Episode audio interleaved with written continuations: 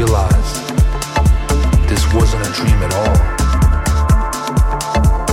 This was my reality. There I stood